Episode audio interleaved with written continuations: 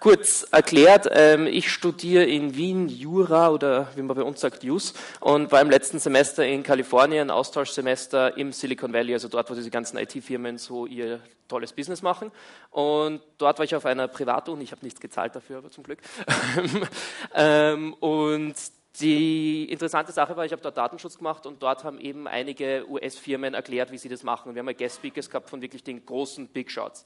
Und es ist dort nicht, Facebook halt nicht so weit weg. Es ist halt so, wie, weiß Gott, die, die nächste Nachbarbank, die halt gerade da irgendwie ihr Business macht. Also bei uns wäre es die Bank Austria, die halt nebenbei mal kommt und erzählt, was sie tun. Und so ist das auch gelaufen. Und das, was dort gesagt worden ist, hat einem als Europäer einfach nur ein Riesengroll veranstaltet. Also ich war der einzige Europäer, lauter Amerikaner, und da ist dann halt mal ausdrücklich gesagt worden, wie man das macht. Und das war so unterm Strich, ähm, wir können eh tun, was wir wollen und es passiert eh nichts in Europa. Also wir tun halt, dass wir da irgendwie sowas machen. Was sehr interessant war, ist vielleicht aus deutscher Sicht, dass Deutschland war das einzige Land, vor dem sie Angst gehabt haben. Also die Deutschen waren die einzigen so, ja, die tun auch manchmal was. Da gibt es so ganz absurde Datenschutzleute, die da dann wirklich auch aktiv was tun. Und das, also Deutschland war das einzige, wo sie ein bisschen Angst gehabt haben und Respekt. Ähm, Gratulation nebenbei als kleiner Österreicher. Gut, ähm, ganz kurze Frage zum Vortrag. Ich habe relativ viel da drinnen und wir werden nicht durch alles durchkommen. Ich würde gern grob wissen, wissen, wer irgendeinen IT-Hintergrund hat. Hand hoch. Okay, also praktisch alle. Irgendeinen rechtlichen Hintergrund, Datenschutzsachen, ganz wenig. Interessiert die IT-Leute der Datenschutzteil? Hand hoch für Ja. Also sehr viel, okay. Ich werde probieren, das möglichst einfach darzustellen, weil Datenschutz ein Rechtsgebiet hat, was irgendwie ganz honorige Professoren irgendwie ganz absurd dastehen und kein Mensch hat einen Plan, was das eigentlich genau ist. Ähm, und ähm, dass wir da vielleicht ein bisschen was machen und schauen wir mal, wie weit wir kommen. Ähm, gut, allererste Frage für jetzt den Juristen, um das abzuhandeln. Wer ist überhaupt Facebook? Wir kennen alle Facebook Inc. in den USA und es gibt aber Facebook Island Limited in Irland. Der Grund, warum die in Irland sitzen, ist, dass die über die Cayman Islands, das links oben ist die Flagge der Cayman Islands, und über die Niederlande eine ganz tolle Steuerprodukt, äh, Steuergeschichte haben, wo sie das Ganze einmal im Kreis rumlaufen lassen und damit zahlen wir am Ende 2% Körperschaftssteuer statt 35 in den USA oder 15, die eigentlich in Irland vorgesehen werden. letztes Mal, letzte, vorletzte Woche habe ich mit einem Vertreter der irischen Regierung beim Europaratskonferenz über das Ganze geredet, das irgendwie so hineingedroppt und waren so, ja, ja, das machen wir, nur 2% Steuern, kommt alle nach Irland. Äh, gut, äh, das ist sozusagen der Grund, warum die dort sitzen. Ähm, alle, die in Europa sind und eigentlich in der ganzen Welt sind, haben mit diesem Facebook Irland einen Vertrag. Und nur die Leute, die in Kanada und den USA sitzen, haben mit Facebook USA einen Vertrag. Für uns ist das juristische Sicht wunderbar, weil wir haben jemanden in Europa, dem man nachstreben kann. Ähm, und ja, also das bin ich, ich sozusagen als Österreicher. Ich sitze innerhalb der EU und habe da alle meine Möglichkeiten, Gas zu geben. Und das ist das Spannende, warum wir auch bei Facebook was gemacht haben und nicht bei Google und Twitter und Co., weil die haben alle eine andere Konstruktion, wo du direkt mit den USA einen Vertrag hast und da musst du in den USA Gas geben und das ist praktisch aussichtslos. Ähm, Gut, dieser Vertrag, den wir da haben, da gibt es diese Terms von Facebook, ähm, ausgedruckte zwölf Seiten, die ich als Jurist bis heute nicht verstehe, weil sie von so viel Wagnis und undefinierten irgendwas ähm, gestopft sind, ähm, dass es unklar ist. Und da gibt es Konsumentenschutz, in Deutschland heißt das, glaube ich, Verbraucherschutz, also, und, und Datenschutz, die sozusagen das irgendwie da definieren und das ist sozusagen mal das, wo man da irgendwie dann was tun kann. Ähm, ganz kurz zum Geschäftskonzept, ich finde es immer spannend, was interessiert die eigentlich? Ähm, klassische Webseite war Infrastruktur, Inhalt und dafür kriegt man Visits. Ne? Und das ist Werbung, das ist ORFAT, das ist so die Informationsseite in Österreich. Ähm, dann hast du Web 2.0 gegeben, ganz toll, Web 2.0 müssen wir alle dabei sein. Ähm, die Idee dahinter war eigentlich, wir verschieben die Inhalte zum User. Der User produziert die Inhalte und nicht mehr wir selber. Wir stellen nur noch irgendeine Infrastruktur zur Verfügung. Ist natürlich sehr viel billiger in der Produktion. Also ich brauche als Facebook mir keine Sorgen mehr machen, dass da auf der Titelseite irgendwas steht, weil das machen die Nutzer eh selber. Und das war so die Idee, Twitter, Flickr, YouTube und so weiter und so fort, ähm, kennen wir eh alle. Ähm, jetzt war spannend, Facebook hat meiner Meinung nach einfach nächster Entwicklungsschritt das alles auf eine Plattform zusammengeschmissen. Das heißt, es hat früher einen Blog gegeben und dann habe ich eine extra YouTube-Channel gehabt und ein extra Twitter-Ding und was weiß ich alles und Skype zum Chatten und was weiß ich. Und das habe ich jetzt alles auf einer Plattform. Und das macht noch was, nämlich sau viel persönliche Daten die man alle noch verbinden kann. Also jeder Topf einzeln ist relativ überschaubar, da kann man nicht wahnsinnig viel damit tun, aber diese ganzen Töpfe in eines hineingeschmissen und dann noch verbunden miteinander gibt ein Profil, was so viel tiefer geht als alles, was davor war. Ähm, und das ist eigentlich das Spannende an Facebook jetzt aus Datenschutzsicht. Und natürlich diesen ganzen Haufen, den man da irgendwie generiert hat, da kann man dann analysieren und weiterverarbeiten und irgendwelche tollen Dinge tun und wir wissen eigentlich bis heute alle nicht ganz genau, was da passiert. Gut, Datenbestand. Ähm, das hat die Taz gemacht, ähm, eine Visualisierung von meinem Datenpaket. Ähm, ich habe 1222 Seiten von Facebook PDF bekommen. Ganz kurz, wie man das kriegt, es gibt den Artikel 12 der Europäischen Datenschutzrichtlinie. Und das ist umgesetzt in Section 4 vom Irish Data Protection Act. Wir sind eben in Irland, weil die dort ihren Sitz haben. Das heißt, irisches Recht ist im Prinzip das, was zuständig ist für die ganze Sache. Und da stehen zwei Sachen drinnen in dem Gesetz und auch in dieser Richtlinie, nämlich erstens, jeder kriegt eine Kopie aller seiner Rohdaten, die seine Firma über einen hält. Jede Firma. Wurscht welche. Ähm, und die einzige Ausnahme ist jetzt untechnisch gesagt, es ist zu schwer zu beauskunften. Typischer Fall, an was der Gesetzgeber gedacht hat, sind irgendwelche Band-Backups, die irgendwo im Kasten herumliegen. Ähm, oder Facebook-Fall, wo jetzt derzeit diskutiert wird, ist, jemand ist nicht auf Facebook drauf, aber 20 Leute haben von dem einzelne Fotos irgendwo hochgeladen. Aber nicht verlinkt, nicht den Namen getaggt. Es ist unmöglich, die Person nach heutigem technischen Stand einfach wieder rauszufiltern aus diesem Unwust von Daten. Das sind Sachen, wo man einfach dann kein Auskunftsrecht hat, weil man es den Firmen sozusagen nicht zumuten kann das alles noch zu tun. Ähm, und dann gibt es eine zweite Sache, nämlich man darf auch noch herausfinden, ähm, was die Logik von wichtigen Entscheidungen sind. Das ist recht kryptisch so, an was man dachte, das ist so Kreditauskunft ein und so weiter. Warum bin ich, habe ich am Ende ein schlechtes Credit Ranking und der andere ein gutes? Ähm, das muss man sozusagen dann dem Nutzer erklären, wenn er fragt. Und da gibt es auch diese zu schwer Ausnahme. Und dann gibt es noch die Ausnahme Geschäftsgeheimnis und Immaterialgüterrecht. Also zum Beispiel, man hat irgendwie ähm, da Copyright auf diesen Logarith äh, Algorithmus, der im Hintergrund genauer funktioniert. Ähm, und das Spannende ist jetzt, wir haben damals, also ich habe 1222 Seiten bekommen, das ist eh auf der nächsten Seite, genau. Ähm, wir haben erst einmal angefragt, dass für mein Paper in die USA habe ich meine Freunde gefragt, in, Österreich, in Europa zu dem Zeitpunkt war, fragt es einmal an. Und das Erste, was wir gemacht haben, ist, wir haben einfach mal einen Brief nach Irland geschickt und gesagt, so, bitte unsere Daten. Ähm, zweimal haben wir gar keine Antwort bekommen. Nach irischem Recht muss man auch 6,50 Euro da irgendwie Gebühren abgeben. Und einmal haben wir ein leeres Kuvert von Facebook zurückbekommen, wo das Geld drinnen war. Und ähm, das war sozusagen die Antwort auf dieses ähm, erste Ersuchen, Daten zu bekommen. Ähm, nach langem Herumsuchen haben wir dann irgendwie dieses Webformular gefunden, was dann eh durch die deutschen Medien auch durchgegeistert ist. Ähm, und da war dann die Antwort etwas ergiebiger, nämlich nach, bei mir waren es 22 E-Mails hin und her, wo mir erklärt worden ist, dass mein Pass ein Stört sich sowas wie äh, zwischendrin was frei? Ähm, ich würde, weil es so viele Leute sind, doch durchgehen und wenn Sie sich überlegen, weil sonst wir, bringen wir es zeitlich wahrscheinlich nicht unter. Ähm, wir haben, äh, normalerweise bin ich immer ein Freund von Interaktion, aber ich glaube, dass das sonst nicht durchgeht. Ähm, wir haben jeweils drei CDs bekommen aus, aus ähm, Kalifornien in dem Fall. Und das Spannende daran war, dass ich, wie gesagt, 22 E-Mails da hin und her geschrieben habe. Und man muss unter anderem ja nachweisen, dass man auch diese Person ist. Ich habe dort meinen österreichischen Reisepass gescannt, hingeschickt. Und ähm, zurückgekommen ist, dieser Pass ist eine Fake-ID und ich werde wahrscheinlich strafrechtliche Konsequenzen davon sehen, weil ich ihn diesen Pass geschickt habe. Ähm, also so Sachen waren in diesen 22 E-Mails, total absurde Abwimmelungsversuche und bitte alles nur keine Transparenz. Ähm, gut, wir haben es am Ende doch bekommen und es war sehr überraschend, was sich da alles drinnen gefunden hat. Das war dann auch der erste Punkt, wo wir gesagt haben, das muss online, das muss irgendwie raus, damit mal jeder sehen kann, was da genau ist. Ähm, das sind jetzt die Datenkategorien, die wir bekommen haben. Das sind insgesamt 57. Das, was da jetzt grün eingefärbt ist, ist relativ unspannend im Prinzip. Ja, das ist halt natürlich, wenn ich da jetzt, weiß gerade, ein Foto drauf poste, dann ist nachher das Foto da drauf. Das ist jetzt nicht wahnsinnig überraschend. Ja. Ähm, die blauen Sachen sind relativ spannend, weil das sind Sachen, die Facebook selber generiert im Hintergrund. Und bei den gelben Sachen haben wir Probleme gehabt, weil einfach die Sachen nicht löschbar sind. Ähm, und, oder Sachen noch da sind, von denen man eigentlich nicht ausgeht, dass sie noch da sein sollten und solche Dinge. Also das ist einmal so grafisch irgendwie ein, ein erster Eindruck, was da insgesamt drinnen war. Wir haben, wer es wirklich ganz genau wissen will, alle Datenkategorien genau beschrieben auf unserer Webseite, wo man bei jeder reinklicken kann und schauen kann, was da jetzt genau drinnen steht. Ähm, und Jetzt war das Spannende, was hat da drinnen gefehlt? Ähm, und das war auch recht zahlreich. Ähm, zum Beispiel haben alle Likes gefehlt. Also jeder, der auf Facebook ist, kennt ja dieses Like-Button klicken da. Also man kann ja alles liken auf Facebook, man kann leider nichts disliken, ähm, weil wir in einem Positive Environment sind, wie Sie uns erklärt haben. Ähm, und das hat zum Beispiel vollkommen gefehlt. Das heißt, man sieht jetzt beim Bild drunter die Kommentare, man sieht alle möglichen Zusatzinformationen zum Bild, aber nicht, wer das jetzt geliked hat. Relativ banale Info, aber fehlt.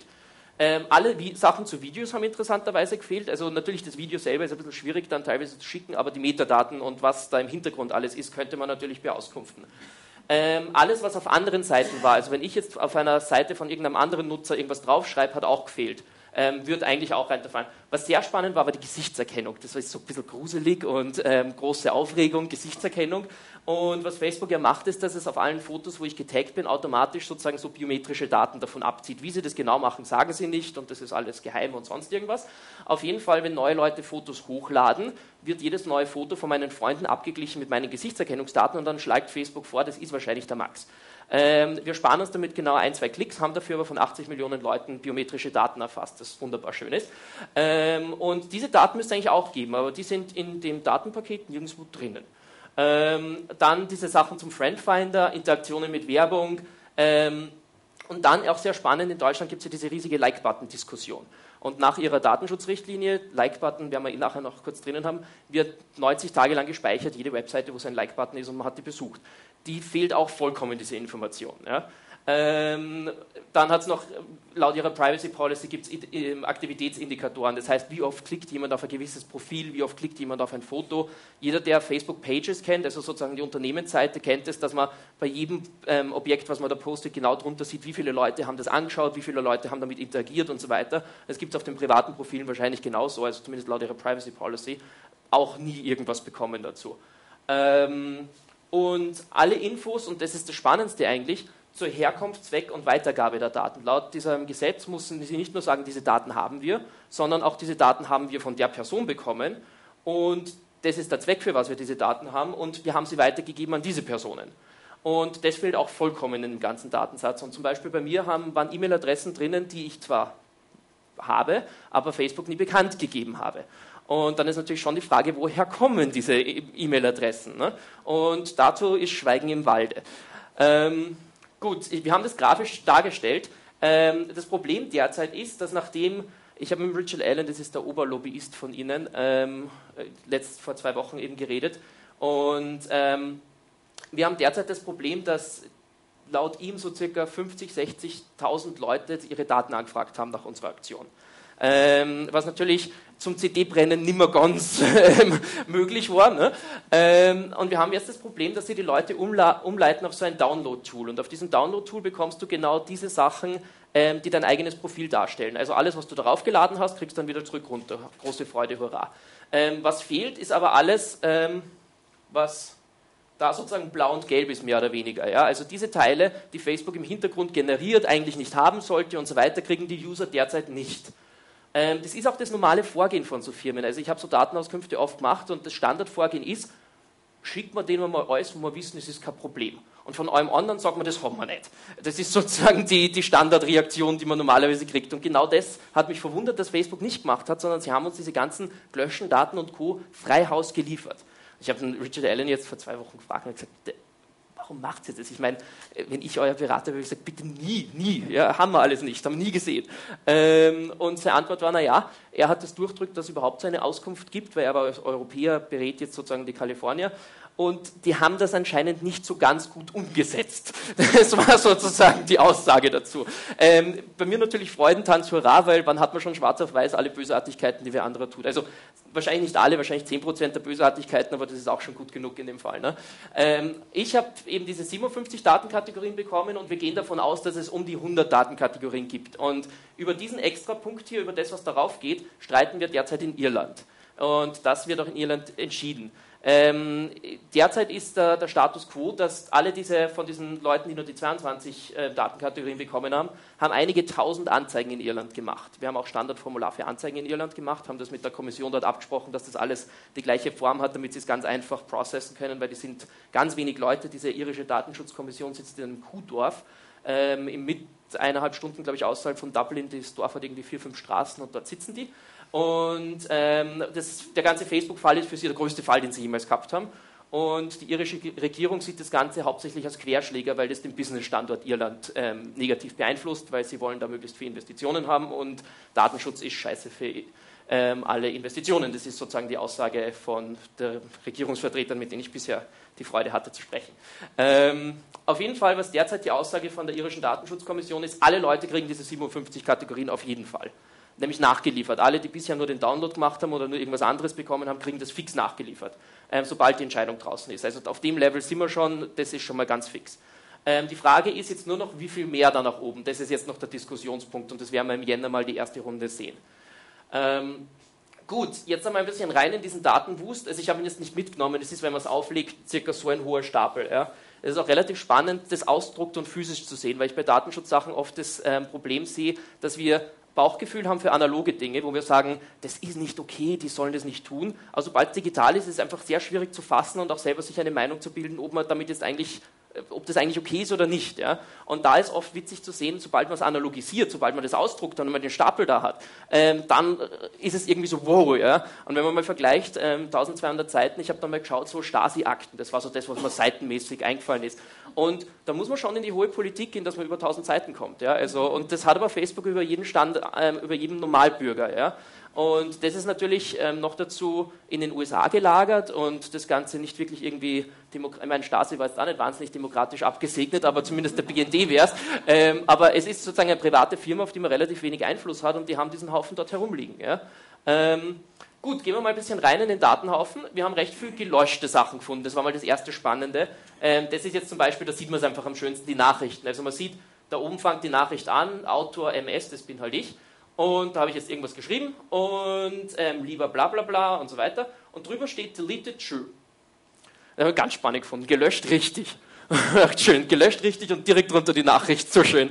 Ähm, der Hintergrund ist, ich habe mein ganzes Profil mit automatischen Skripts runtergelöscht. Das heißt, im Firefox gibt es ein Plugin, das kann man dann einprogrammieren und dann sitzt der Browser da und löscht für einen, seinen selbst ein paar Stunden lang dann die ganze Wall runter. Das dauert relativ lang, weil Facebook keine generelle Löschfunktion hat, sondern man muss immer sagen, löschen, ja, wirklich löschen, ja, wirklich löschen, nächstes. Ähm, und das macht natürlich keiner physisch, aber so ein kleines Skript kann es machen. Facebook ist inzwischen auch drauf gekommen und vor ein paar Monaten haben sie dieses Skript auch geblockt, also derzeit hat man gar keine Möglichkeit mehr, das irgendwie so massenhaft runterzulöschen.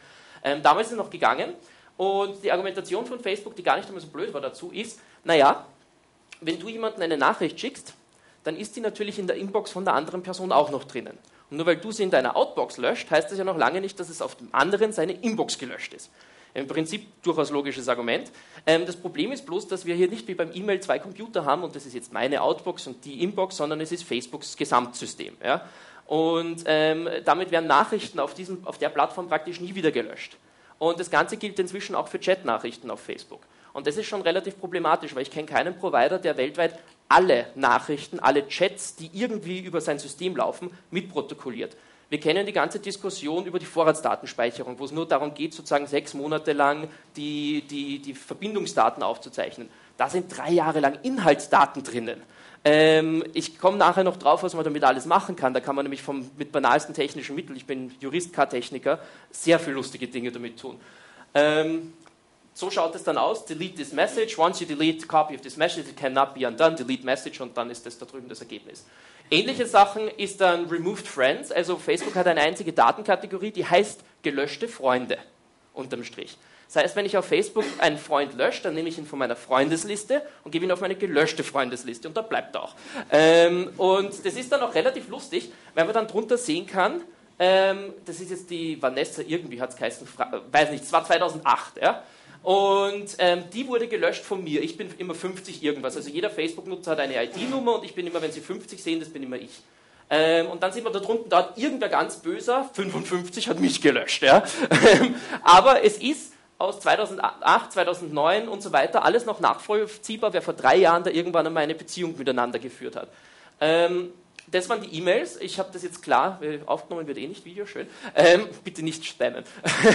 das Schöne ist, diese mittlere E-Mail-Adresse ist meine Uni-E-Mail-Adresse. Mit der habe ich mich auf Facebook angemeldet. Die anderen beiden oben und unten habe ich nie verwendet auf Facebook. Trotzdem weiß Facebook, dass diese E-Mail-Adressen zu mir dazugehören.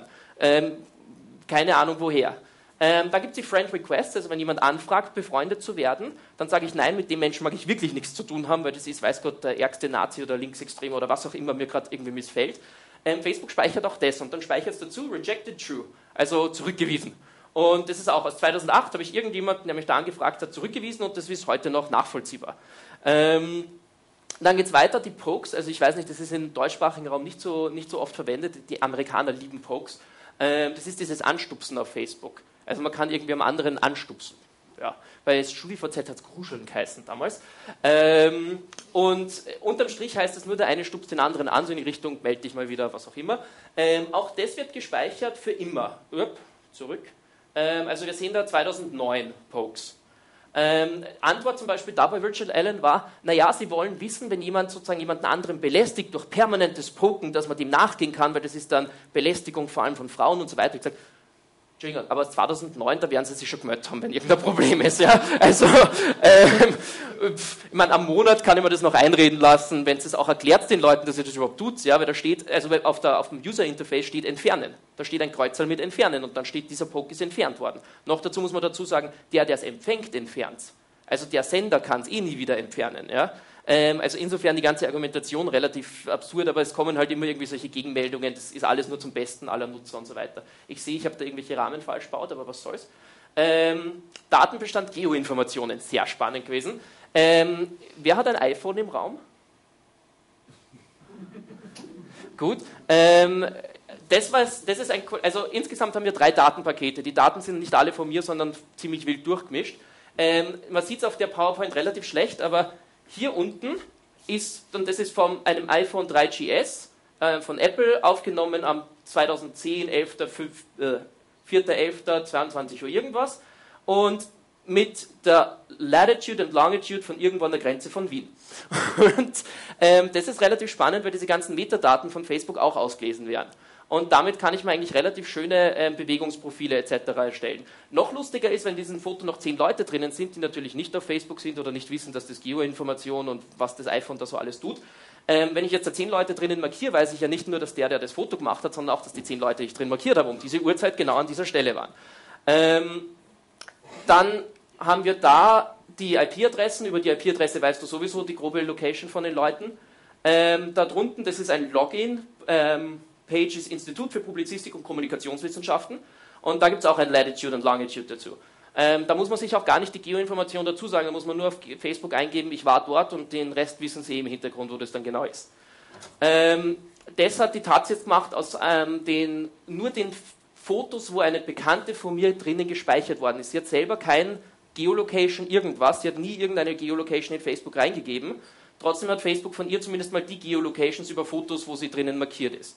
Ähm, und das war relativ spannend, weil man da eigentlich dann, wenn man sich vorstellt, diese Geolocation-Funktion gibt es seit einem halben Jahr oder Jahr auf Facebook. Ähm, wenn man jetzt so 20 Jahre in die Zukunft denkt, dann gibt es da schon recht viele Punkte. Ähm, was sehr spannend war, ist, ich verwende überhaupt keine GPS-Sachen und irgendwas. Trotzdem gibt es eine Datenkategorie auf Facebook, die heißt Last Location. Also, wo glauben wir, dass der zuletzt war? Typische irgendwie Geheimdienstfrage. Und auch das hat es bei mir gegeben und das ist diese Latitude Longitude, das ist genau meine Uni in den USA. Und die Abfrage ist circa eine äh, Woche, nachdem ich zurückgekommen bin, rausgegangen. Ähm, also da gibt schon recht viel so Sachen, die man im Hintergrund dann alle findet. Ähm, es ist ziemlich wurscht. Auf dem Link findet man jetzt noch, habe ich bei Google noch eingegeben, dass das meine Uni ist. Ihr glaubt es mir, glaube ich, auch so. Ähm, ah ja, wunderbar, Foto habe ich auch rauskopiert. Also das ist sozusagen die Geolocation, das ist dann mein Campus in den USA gewesen. Ähm, was gibt es noch weiteres Schönes in diesem Datenbestand, was man nicht erwarten würde? Ähm, es gibt einen Datenbestand, der heißt Machines und der ist ähm, in der Like-Button-Diskussion sehr oft hochgekommen. Bloß haben die Kollegen, soviel ich weiß, die da oben drüber entschieden haben, nicht gewusst, dass es das als Datenbestand gibt, ähm, weil die Like-Button-Diskussion etwas vor uns gewesen ist. Ähm, und das schaut folgendermaßen aus. Facebook platziert wie alle größeren Websites auf jedem Computer, der jemals auf Facebook.com war, ein Cookie. Ähm, dieses Cookie identifiziert normalerweise einmal den Computer. Also wir, wir, wissen, der kommt wieder, dann wissen wir, das war der gleiche Computer. Normalerweise kann man davon ausgehen, dass der Computer auch tendenziell die gleiche Person ist, die dahinter sitzt. Vielleicht nicht bei dem Computer da oben in der Stadtbibliothek, aber bei den meisten privat genutzten Computern kann man davon ausgehen. Ähm, was Facebook jetzt macht, ist, und das sieht man auf diesem Ding hier schön, ist, dass es Associated Users hat. Also es schaut nicht nur, welcher Computer ist auf meiner Seite gewesen, sondern welche Personen haben sich von diesem Computer bisher eingeloggt. Und das Ganze ist von einer Person, äh, von einer Freundin von mir, der L, sagen wir jetzt mal, und die findet man hier dreimal. Und wir sind dann draufgekommen, dieser mittlere Computer ist der Computer von ihrer Schwester in Salzburg.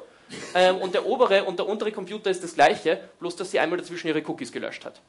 Ähm, das dazu kommt, ist der Scene Count. Zu jedem Nutzer gibt es einen Scene Count. Das ist LB und ihre Schwester heißt nämlich auch mit LB, also es sind zwei verschiedene Personen, man sieht da die Nummer dazu.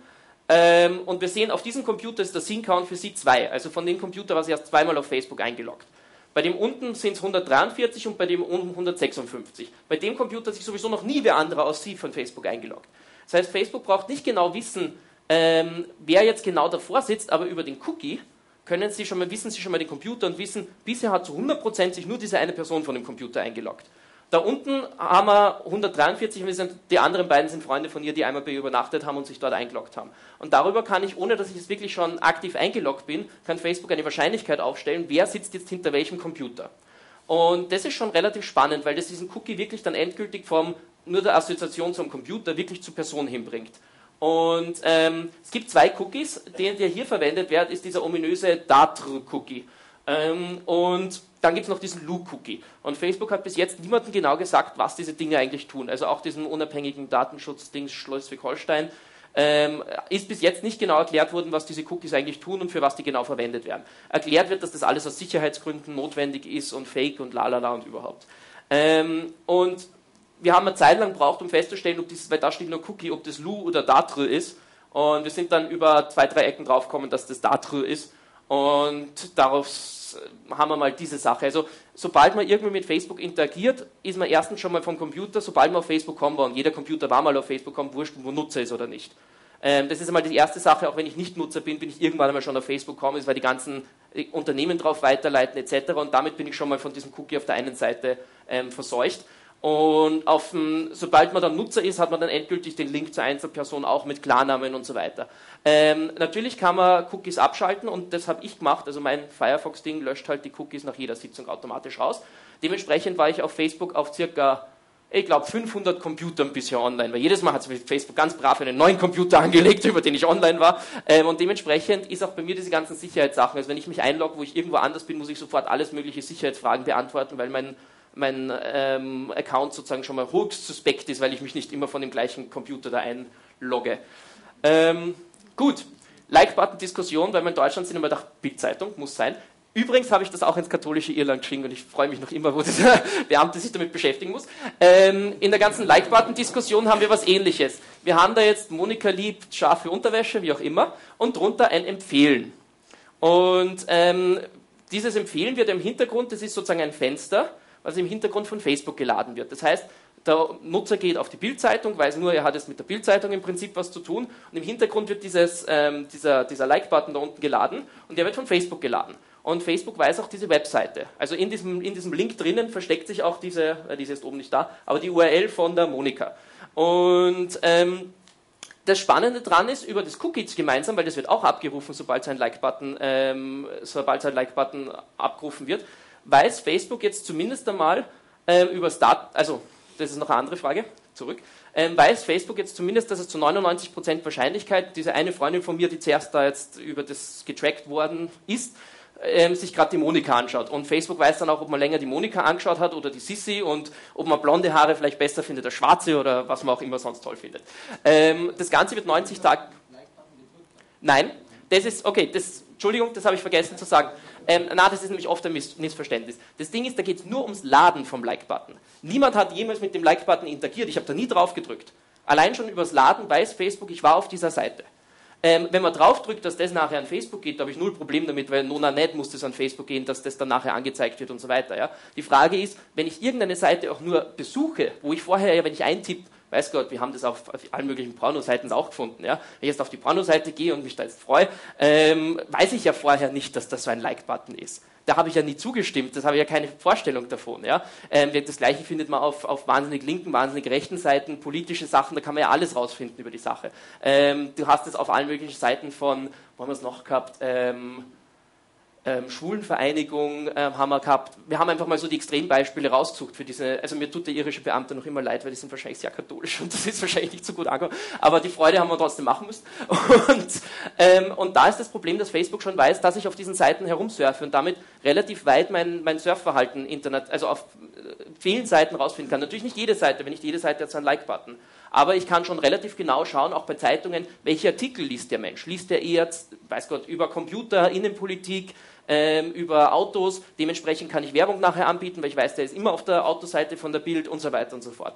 Ähm, das ist sozusagen das, was passiert. Wir haben damit geschaut, welches Cookie interagiert ist genau mit diesem Like-Button.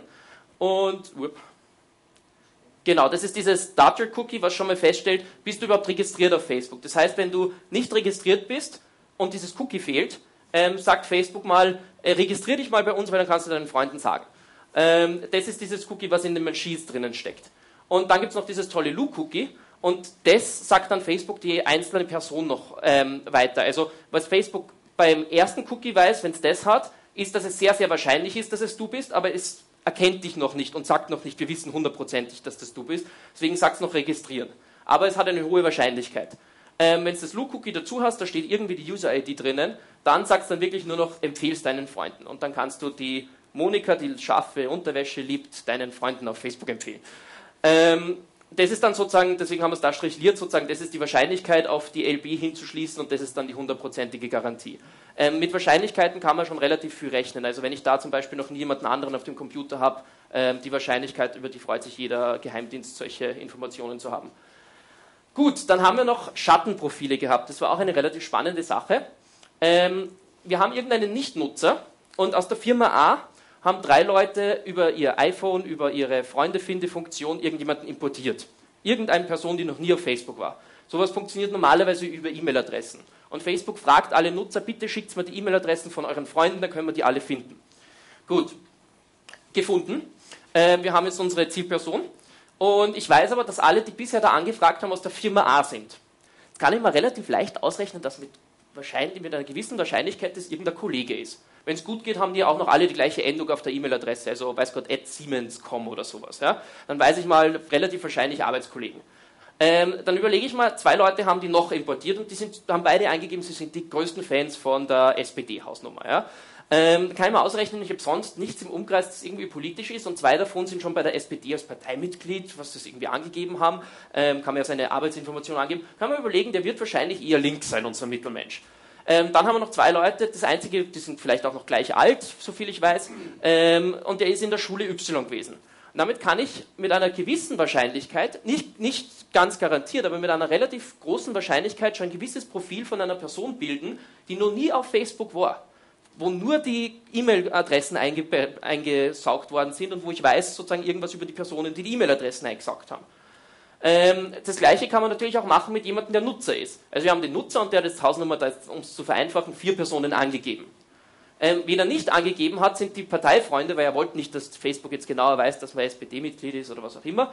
Und er hat den zweiten da in der Schule nicht angegeben und damit war das vielleicht nicht so wahnsinnig wahrscheinlich, dass der, auch andere, der andere auch in die Schule geht. Das heißt, wir haben das Phänomen bei Nichtnutzern und bei Nutzern, dass ich über die Hintergrundinformationen und die Verbindungen, die Facebook weiß, dieses Profil noch viel, viel mehr anreichern kann, als wie das, was ich höchstpersönlich reinstelle.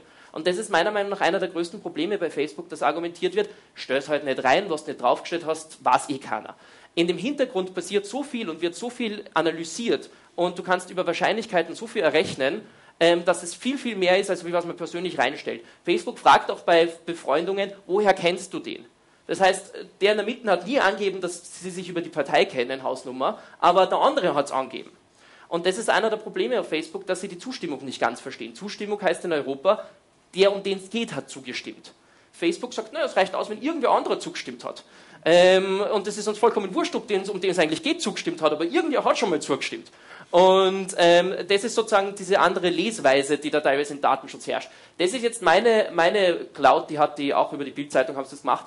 Dieses Diagramm ist nur über Scrapping gegangen. Das heißt, die haben gar nicht meinen Datensatz verwendet dafür, die haben nur meine Freundesliste verwendet. Alles andere haben sie auf meinen Freundes Freundesseiten abgespielt, wer da miteinander irgendwie in Verbindung ist. Ähm, sie haben gesagt, ca. 25% haben ihre Freundesliste nicht öffentlich zugegeben oder angegeben. Aber Hausnummer, der hat es nicht getan, aber alle rundherum haben es getan, dann weiß man auch wieder, dass die befreundet sind. Also, wenn es ich verstecke, reicht es nicht aus, weil es irgendwer andere nicht versteckt. Also, das ist auch die Problematik dran. Und man sieht relativ schön, äh, ich habe es leider nicht richtig animiert, aber man sieht es auch ohne den Kreisel recht schön, dass das so eine Art Wolken sind. Ja? Ähm, und darüber kann man recht schöne Sachen rausfinden. Also ich bin im AFS, das ist eine Austauschorganisation, und das, da war ich lange im Vorstand und das ist dieser riesige Knoll da. Die sind alle miteinander, das war voll, äh, vollkommen klar. Und die sind auch alle Fans von der AFS Österreich-Seite. Damit weiß man sofort, ohne dass ich jemals angegeben habe, dass ich da irgendwas damit zu tun hat, der muss mit dem Knoll was zu tun haben. Und was hat dieser Knoll gemeinsam? Das ist diese eine Organisation. Ähm, die sind auch verbunden miteinander, ein bisschen abgetrennt. Ich habe zeitlang war ich mir nicht sicher, wer das ist. Ich war in Malaysia mit AFS und das sind die Malayen mit AFS. Die sind da verbunden. Ich habe gewusst, das hat irgendeine AFS-Verbindung, ich habe nicht gewusst, was für Subgruppe das ist. Ähm, dann da unten habe ich gewusst, eines davon ist Uni und eins ist Schule. Ähm, das sind auch untereinander verbundene Kreise sozusagen jeweils. Und diese Person in der Mitte ist in meine Schule gegangen und in meine Uni. Ähm, das da, das man, sieht man auf der Grafik nicht so schön, ist meine Uni-Leute in den USA. Und was ich recht spannend gefunden habe, war dieser Knoll. Da habe ich mir am Anfang gedacht, hm, lauter Männer. Ähm, also das ist nämlich Gender, blau ist weiblich, ähm, gelb ist männlich. Ähm, war so spannend, ich mir Burschenschaft, also wenn ich jetzt so neutral rangehen würde, ist eine Burschenschaft drinnen, irgendeinem Kartellverband, sowas in die Richtung. Ähm, hat sich rausgestellt, ich war Zivildiener und, und das sind meine Zivildienerkollegen beim Roten Kreuz und die sind natürlich auch alle männlich und alle circa im gleichen Alter. Ja, und die haben auch praktisch alle angegeben, dass sie beim Roten Kreuz irgendwann einmal gearbeitet haben. Ich habe all diese Sachen eigentlich nicht angegeben und trotzdem findet man das sofort raus. Einfach nur über diese Verbindungen. Ja. Ähm, ich habe jetzt vor kurzem, in Österreich gibt es gerade alle möglichen Polizeiskandelchen und Skandale ähm, und da sieht man immer schön, wie die diese Grafiken machen. So, ich habe das Zielobjekt in der Mitte und dann rundherum und woher kann ich mir dann überlegen, bei welcher Organisation das irgendwie zu tun hat. Das ist genau das Gleiche, was man da auf Facebook machen kann. Ähm, ist eigentlich ziemlich basic. Ja. Und das ist jetzt praktisch nur mal Basic-Information aus den, aus den Profilsachen, die öffentlich einsehbar sind da ist noch keine Message drinnen, noch keine persönliche Nachricht, noch nichts, was ich im Hintergrund von der Person weiß, noch keine gelöschten Infos. Wenn man das alles noch anreichert, ist es 99 Prozent meines Lebens. Also da, da gibt es wirklich nicht mehr viel, was fehlt. Ähm, und apropos Nachrichten, also in meinem Datenset von 1200 Seiten sind ca. 300 Seiten Nachrichten. Ich bin selber jemand, der Facebook relativ wenig verwendet, muss man dazu sagen. Also ich poste was einmal in der Woche, wenn es gut geht. Die meisten von meinen Freunden posten sehr viel mehr und sehr viel mehr Dreck. Und ähm, was bei mir aber stark ist, sind die Nachrichten. Also ich schreibe viel mit Leuten ähm, und da hast du eben diese ganzen gelöschten Nachrichten drinnen und die sind alle in dieser Cloud gespeichert, unterm Strich alle bei Facebook. Eben nicht mehr verteilt auf unsere einzelnen Computer, sondern alle nur noch dort. Und das ist ein PDF und das kann man eigentlich relativ leicht durchsuchen. Also PDF, Suchbox obendrein, ich bin jetzt kein großer Techniker, aber das bringe ich auch zusammen. Ähm, und habe da einfach mal reingeben, sechs oder Grüne als Partei. Also es gibt andere Parteien, aber das ist jetzt Deutsch, Deutschland, Österreich gleich, die Grünen.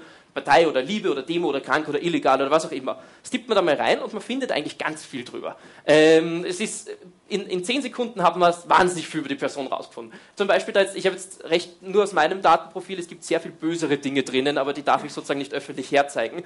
Ähm, da habe ich zum Beispiel, das ist mein Facebook kyrillischer Name bitte nicht befreunden, und, ähm, damit man mich nicht so leicht findet. Und dann habe ich gesagt, ja, ich war am Montag krank und war eher im Bett, weil mich irgendjemand gefragt hat, warum ich nicht auf der Uni war oder was auch immer. Ähm, dann bin ich gefragt worden von einer Freundin, ähm, Wien-Wahl, sie will die und die Partei wählen und ich will die gleiche und wem gebe ich denn meine Vorzugsstimme? Äh, du kennst dich da besser aus, du hast mehr mit denen zu tun gehabt, ähm, irgendeinen Vorschlag. Ich so, ja, also ich werde es dem und dem geben, weil ich habe mit dem öfters zu tun gehabt und der kommt mir relativ vernünftig vor im Vergleich zum Rest von der Bagage. Ja. Ähm, das steht dann drinnen und damit weiß Facebook ziemlich genau und jeder, der halt diesen Datensatz bekommt, was habe ich bei der Wahl gewählt. Ähm, es gibt in den ganzen Sachen noch viel grauslichere Sachen. Also ich habe Nachrichten drinnen, wo ein sehr guter Freund von mir hat ganz massive Gesundheitsprobleme, mit denen er mit, soviel ich weiß, zwei, drei Leuten bisher gesprochen hat in seinem Leben, inklusive seinen Eltern. Und er hat mir das irgendwann einmal spät nachts auf Facebook genauer erklärt, ich, weil er sich irgendwie das Gefühl gehabt hat, er muss mich da anvertrauen. Diese Nachrichten sind alle gelöscht und sind aber alle noch da.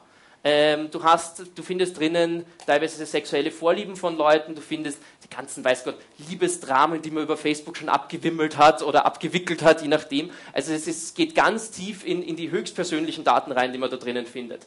Ähm, ja, kann man noch lange drüber reden. Ähnlich läuft es mit den Events ab. Ähm, bei jedem Event ist verzeichnet, ob man attending, maybe attending, declined oder no reply ist. Es gibt eine vierte Möglichkeit und die ist auf Facebook aber sehr gut versteckt und das ist die, die Sache überhaupt zu löschen. Ähm, normalerweise sagen die Leute, ja, ich komme, ich komme nicht oder ich weiß noch nicht oder man wimmelt es überhaupt ab. Ja? Und dementsprechend hat man unglaubliche Mengen von Events, wo man eingeladen ist. Und auch über diese Events, und ich habe wirklich probiert, alles zu löschen, was man irgendwie löschen kann. Die Events sind praktisch unlöschbar. Also da muss man jedes einzeln durchklicken, da braucht man tagelang, bis man die alle wieder weg hat. Ähm, und über das findet man ähnliche Sachen raus. Also Politik, Sexualität und was man vor allem rausfindet, ist die Verbindung in der Realität. Facebook weiß, diese 20 Leute waren auf der gleichen Geburtstagsparty. Die kennen sich in der Realität. Die kennen sich vielleicht auf Facebook noch nicht wirklich und dann ich natürlich sofort vorschlagen, dass der auch Freunde wären. Ähm, aber damit hat man auch durch diesen Realitätsbezug, ja, wer sich in Wirklichkeit miteinander kennt und in welchen Gruppen man sich aufhält. Wie oft treffen sich die Leute in Wirklichkeit? Sind die nur Facebook-Freunde, die eh nicht viel zu tun haben oder treffen sich die auch relativ oft? Und ich habe da jetzt ein paar rausgesucht aus, aus, aus verschiedenen Datenbeständen. Da war zum Beispiel Demonstration gegen Bildungs- und Sozialabbau. Wir haben gerade so, was in, in Stuttgart der Bahnhof ist, ist bei uns gerade die, die Unis. Das ist ein riesiges Thema. Und da habe ich angegeben Attending. Was schön ist dran, ich war in der Realität nicht da. Also Facebook weiß natürlich dann auch wieder nur das, was man angegeben hat. Das ist immer das, was Limiting ist dran.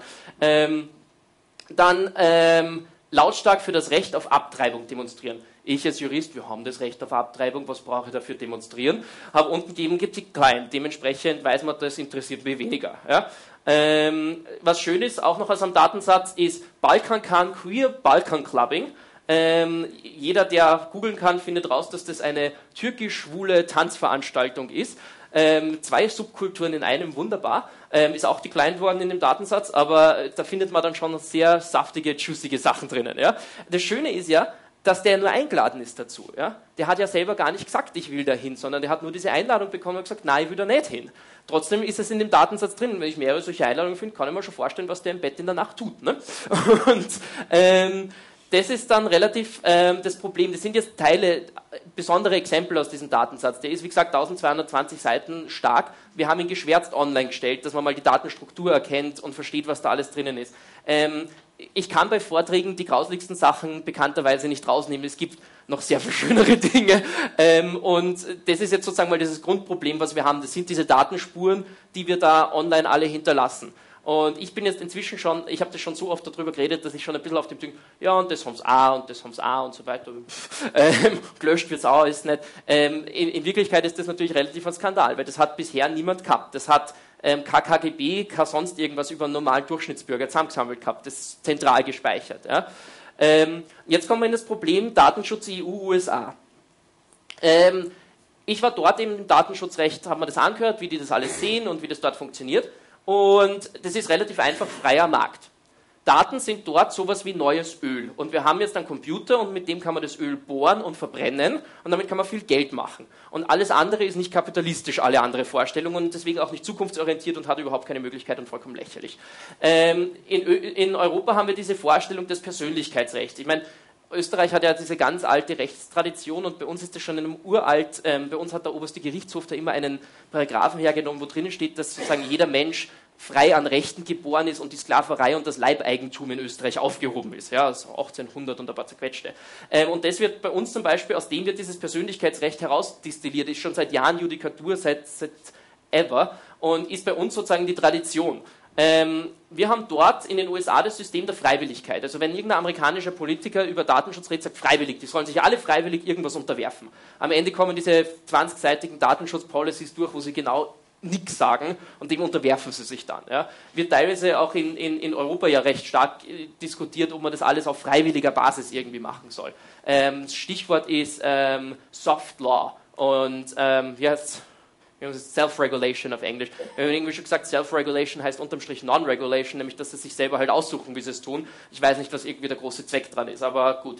Ähm, in den USA läuft das alles auf vertragsrechtlicher Basis ab. Das heißt, man kann dann dort klagen, weil der mir zugestimmt, weil der mir versprochen hat, er tut das, was er da in seinen Policies tut, und wenn er es nicht tut, dann kann ich ihn deswegen irgendwie verklagen. Bei uns läuft es eher verwaltungsrechtlich ab. Also die Behörde sagt dann irgendwann einmal, lieber Mann, das passt nicht mehr zum Gesetz zusammen oder tut es dann, wenn irgendwelche wahnsinnigen 23-jährigen Studenten aus Wien sie anstupsen, tut, dann tut die Behörde das vielleicht.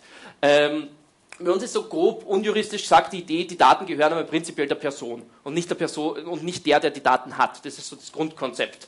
Ähm, dort sind Daten einfach Handelsgut. Also wer es hat, kann sie verkaufen, weitergeben, tun damit, was er will und was ihm viel Geld bringt. Ähm, bei uns gibt es dann, dort gibt es halt die teilweisen Beschränkungen. In Kalifornien gibt es ein paar Minimalsgesetze, die halt ein bisschen irgendwie sagen, man muss eben so eine Policy haben zumindest. Und bei uns ist von der Gesetzesidee das, dass im Prinzip die Daten nicht verwendet werden dürfen und dass es dann gewisse Ausnahmen gibt, wo sie schon verwendet dürfen, weil es halt irgendwie sinnvoll ist, weil man nicht sagen kann, keiner darf nicht niemand irgendwelche Daten verwenden. Ähm, das wird gebridged vom Safe Harbor. Wir haben das Problem in Europa, ähm, wir haben ganz verschiedene Datenschutzstandards gehabt. Ähm, ich glaube, Griechenland hat zum Beispiel bis zur Richtlinie 95 gar kein Datenschutzgesetz, habe ich nicht zitieren, aber ich glaube, Griechenland war eins, was gar keins gehabt hat. Ähm, Deutschland hat ein relativ starkes Datenschutzrecht gehabt. Und da war das Problem, dass die ganzen Nationalstaaten in Europa gesagt haben, naja, Datenschutz bei uns, aber du darfst es dann nicht nach Griechenland schicken, weil dort gibt es keinen Datenschutz und damit ist unser ganzer Datenschutz unterlaufen. Das war natürlich von wegen gemeinsamer Markt der Katastrophe, deswegen hat man die Richtlinie und deswegen sagt man, in Europa haben wir alle einen Mindeststandard zumindest und ähm, dafür wird außerhalb von Europa nichts rausgeschickt. Und alle, für alle Staaten der Welt gilt das auch, bis auf die USA. Die haben nämlich einen Sondervertrag, weil sie gesagt haben, alles Handelsbeschränkungen und alles illegal und überhaupt. Ähm, und das, das, ist der Safe Harbor. Und Safe Harbor heißt unterm Strich, dass sich amerikanische Firmen auf eine Liste eintragen lassen können, sich damit selbst regulieren und selbst unterwerfen diesen Richtlinien, die da sind, und damit dann aus europäischer rechtlicher Sicht man diesen amerikanischen Firmen alles zuschicken kann. Alle Google, Facebook etc. sind alle auf dem Safe Harbor. Es gibt Studien zum Safe Harbor, wo sie so Sachen angeschaut haben, wie dass die, ob die Liste überhaupt mit real existierenden Firmen zusammen korreliert und ob Firmen, die real sagen, dass sie auf diesem Safe Harbor sind, überhaupt auf dieser Liste stehen. Also so ganz basic, also wirklich Grundsatzsachen. Und da gibt es, glaube ich, 50% Wahrscheinlichkeiten, dass das alles nicht zusammenstimmt. Ja?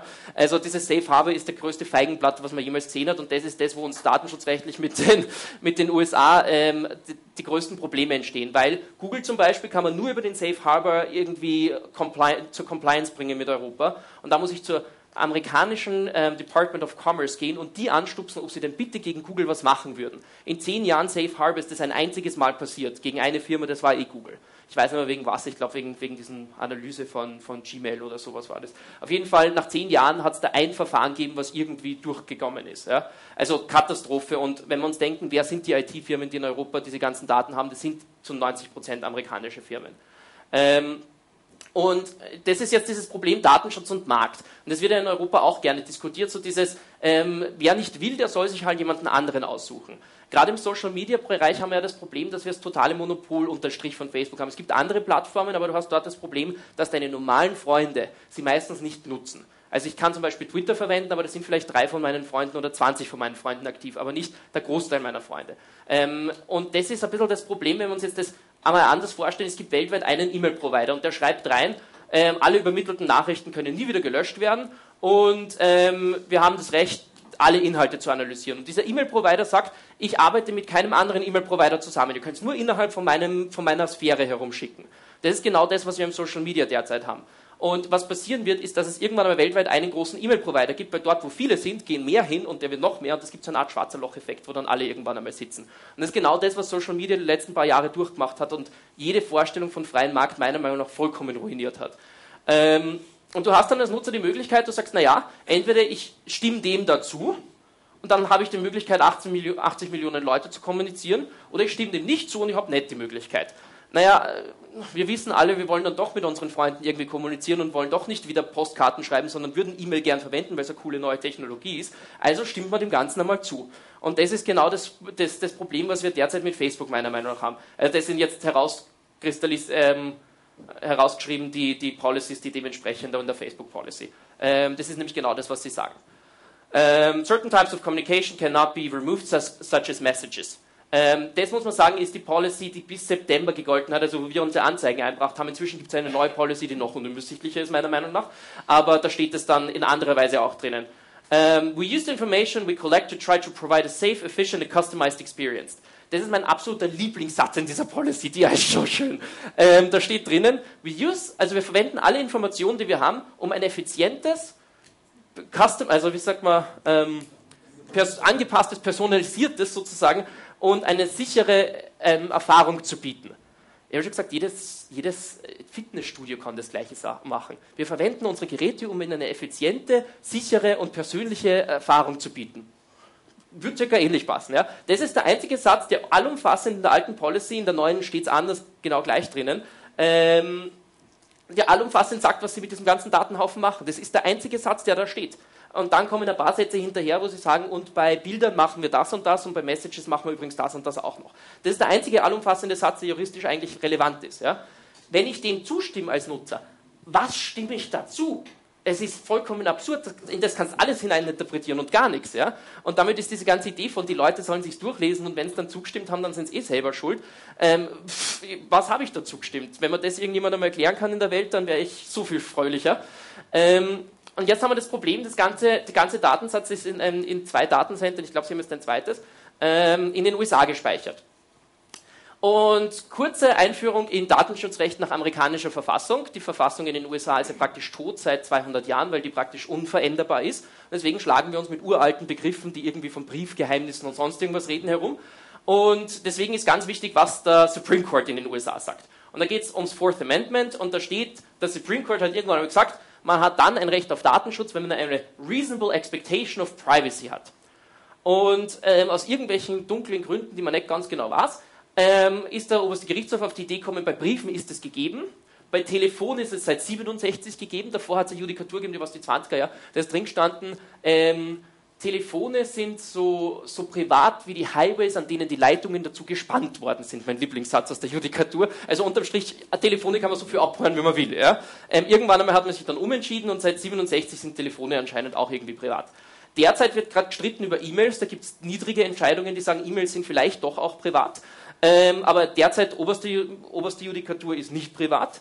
Ähm, Verkehrsdaten sowieso nicht privat, also wo wir jetzt derzeit über Vorratsdatenspeicherung reden, da gibt es dort gar keine verfassungsrechtlichen Kompetenzen, wo man irgendwie sagen könnte, dass das verboten ist. Und alle Daten, die ich einem Dritten zugänglich gemacht habe, Cloud Computing, Facebook, ähm, da habe ich auch keine reasonable expectation of privacy. Das heißt, alles, was ich irgendwann mal von meinem Computer losgelassen habe, habe ich überhaupt keine reasonable expectation of privacy. Und in dem Land liegen diese Datensätze.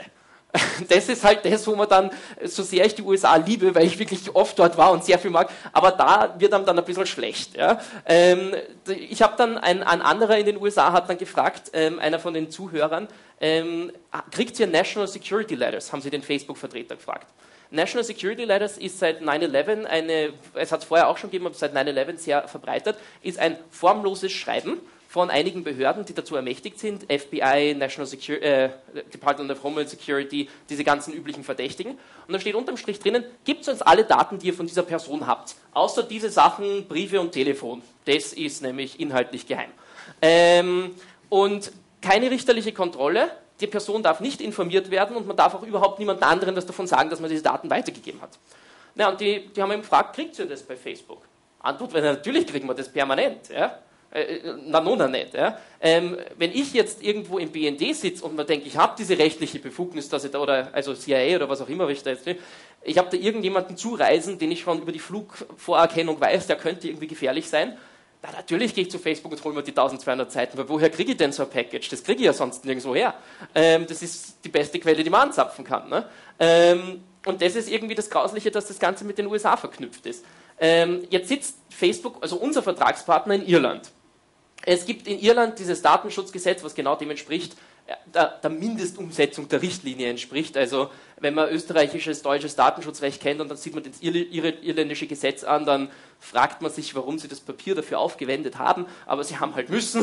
und, ähm, und unterm Strich steht da halt das drinnen, was überall drinnen steht, ist, dass ähm, da gibt es eine, eine Reihe von Prinzipien, die man sozusagen bei Datenverwendung einhalten muss und dann gibt es Rechtfertigungsgründe. Das heißt, im Prinzip darf ich Daten nicht verwenden, es sei denn, ich habe irgendeinen von diesen Rechtfertigungsgründen. Und Facebook sagt dann normalerweise immer Consent, der hat zugestimmt. Man kann aber nichts zustimmen übrigens, was gegen diese Prinzipien verstößt. Also wenn es gegen die Prinzipien verstößt, kann ich so viel zustimmen, wie ich will und es ist noch immer illegal. Ähm, kurze Markierung, das Rote ist das, wo wir sagen, Facebook verstößt dagegen. Also da gibt es nicht viel mehr, außer Justice, Government und Legitimate Interest, weil das claimen sie nicht, wo man sagen kann, da verstoßen sie nicht dagegen. Ja? Zumindest wissen wir es da nicht. Ja? Ähm, jetzt kurzer, äh, sozusagen einmal kurze erste Zusammenfassung von dem, was wir bisher wissen.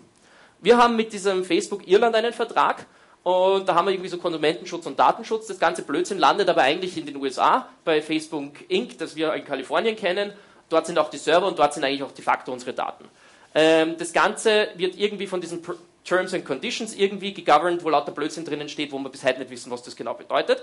Ähm, ich überspitze jetzt logischerweise. Und das Schöne ist, diese Terms and Conditions sind genau die gleichen in den USA wie in Europa jeder, der in den USA jemals Recht gelernt hat, wo man weiß, da gibt es keinen Konsumentenschutz, da gibt es keinen Datenschutz, gibt, da kann ich die die gleichen Vertragsbedingungen verwenden wie in Europa. Die tun es einfach, die sind wortgleich die gleichen, wurscht mit welchen von den beiden Firmen ich Verträge habe. In diesen Terms and Conditions stehen irgendwelche kalifornischen Gesetze, die mein, die mein Vertragsverhältnis mit der irischen Firma da irgendwie bestimmen sollen. Da steht unter anderem drinnen, dass ich als europäischer Konsument nach kalifornischem Recht vor einem kalifornischen Gericht in Santa Clara die irische Firma klagen soll jeder, der die Einführung in Rechtswissenschaften gehabt hat, sagt, das ist absurd. Ja? Also das kann der erste, jeder Erstsemestrige rot einstreichen. Ja? Ähm, Sie sind in Deutschland und Deutschland, da hat man sich aufgeregt und diese, diese Gerichtsstandsklausel, da steht, weltweit ist das überall so gültig, außer bei Deutschland steht dabei, für die deutschen Nutzer gilt es übrigens nicht, da gilt deutsches Recht und deutscher Gerichtsstand. De facto gilt es für alle europäischen Richter, weil das steht in, äh, für alle europäischen Länder, weil es steht einfach in der Richtlinie so drinnen, äh, in der Verordnung so drinnen Und insofern ist es relativ absurd, aber bei den Deutschen hat man dann irgendwie rausgestritten, dass das dann auch da so drinnen steht. Gut, also das ist so die Zusammenfassung und wir haben, wir können das Ganze in die USA schieben, weil wir diesen Safe Harbor Agreement da haben. Ne?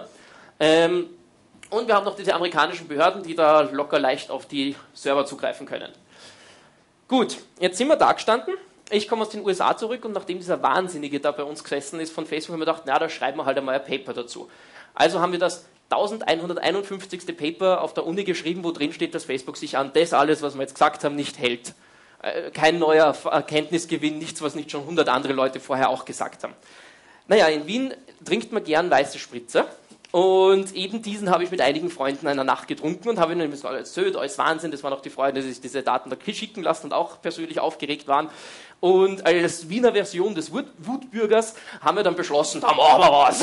und, ähm, und haben dieses wunderbare Paper umgeschrieben in 22 Käste kleine Anzeigen. Und die Anzeigen sind banalst. Also die erste Seite ist überall gleich und dann ist eine zweite Seite, wo dann irgendwas genauer steht. Ähm, Richard Allen hat gemeint, sie haben ganz, ein ganzes Team gebildet, um diese Anzeigen irgendwie abzuwehren und irgendwie klein zu hacken und so weiter. Und gesagt, sie haben jetzt ähm, praktisch jeden Datenschutzjuristen, den es in Irland gibt, haben sie jetzt geheiert. sie brauchen jetzt Gegenwehr. Ähm, die erste Frage, die wir eigentlich gehabt haben bei dieser Anzeigenüberlegung war, also alles nicht okay und das sollte alles nicht so sein. Die erste Frage ist, wen zeigt man da jetzt eigentlich an bei Facebook? Weil das ist mit diesem Social Network ein bisschen das Problem, dass da jeder irgendwas reintan hat und so weiter.